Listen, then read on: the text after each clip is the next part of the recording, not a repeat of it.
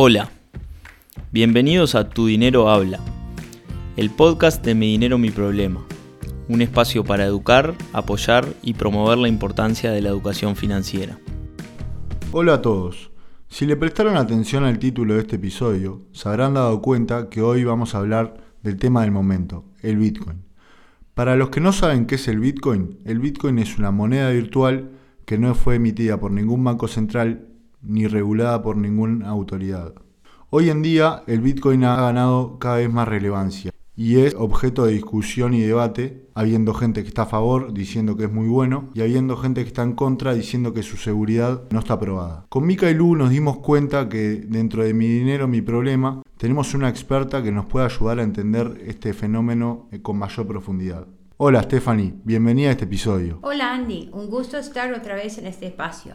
Bueno, como te comentaba hace un rato, cada vez es más que veo a mis amigos hablar de este tema de las criptos, eh, cuánto hay que comprar o cuándo debo comprar o si hay que invertir en Bitcoin.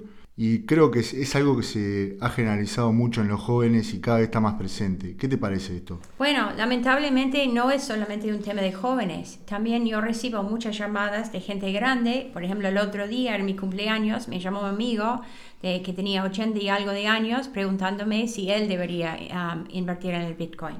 Así que creo que es un tema más generalizado en toda la sociedad. Como presentás vos que es un tema generalizado en la sociedad, creo que es importante que la gente entienda cómo funciona el Bitcoin.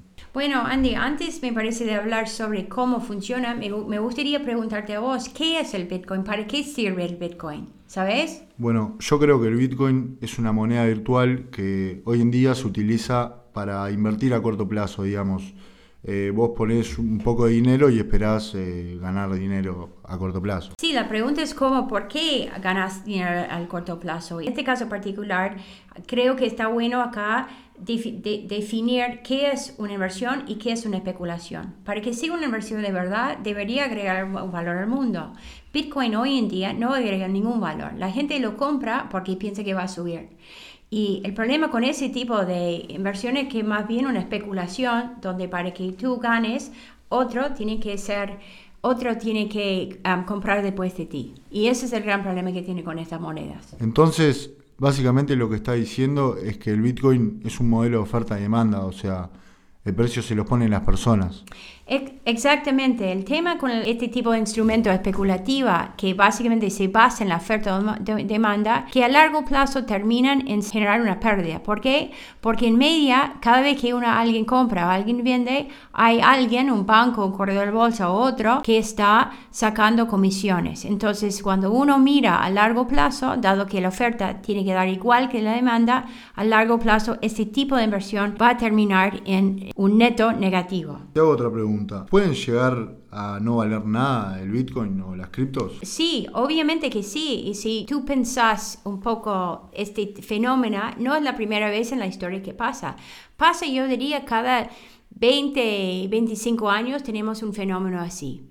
Y, y, existen desde que empezó a, valer algo el dinero, ¿no? O sea, y por ejemplo, te doy un ejemplo que para mí siempre me viene a la mente cuando pienso en Bitcoin, es tulipanomania, que era un, fenómeno muy similar sobre bulbos de tulipanes que salió en, el, no sé, el, siglo XVII, donde básicamente la gente se empezó a enloquecer por bulbos de tulipanes, empezaron a comprar em, y aumentando mucho el valor en medio, que hacía que la gente compraba aún más hasta un buen día cuando alguien definió que no valía la pena y, la gente empezó a vender.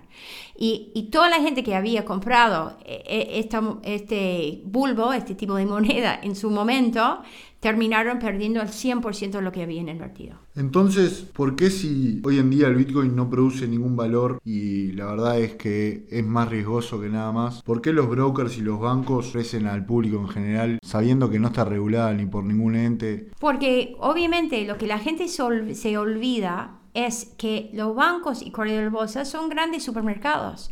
Entonces, ¿qué hacen? Ellos venden la cosa que la gente quiere comprar y hoy la gente quiere comprar Bitcoin. Entonces, es claro que ellos van a querer generar los medios en, en la cual se puede comprar y vender. Pero no quiere decir que Bitcoin, por ser ofrecido por un banco corredor de bolsa, es una buena inversión. Y bueno, para ir terminando, te hago la pregunta del millón, como uno quiere. ¿Comprar o no comprar Bitcoin? Yo creo que si tú pensás en Bitcoin como timba, como comprar una, un boleto de lotería o ir al casino y lo querés comprar sabiendo que es especulativa y lo más probable es que vas a perder lo que pusiste, si lo querés comprar el mundo es libre. Como inversión no lo recomiendo porque realmente no, no genera ningún rendimiento genuino real. Muchas gracias, Stephanie. Gracias a vos. Como siempre, los invitamos a formar parte de nuestra comunidad ingresando a www.midineromiproblema.org y siguiéndonos en nuestras redes sociales. Hasta el próximo episodio.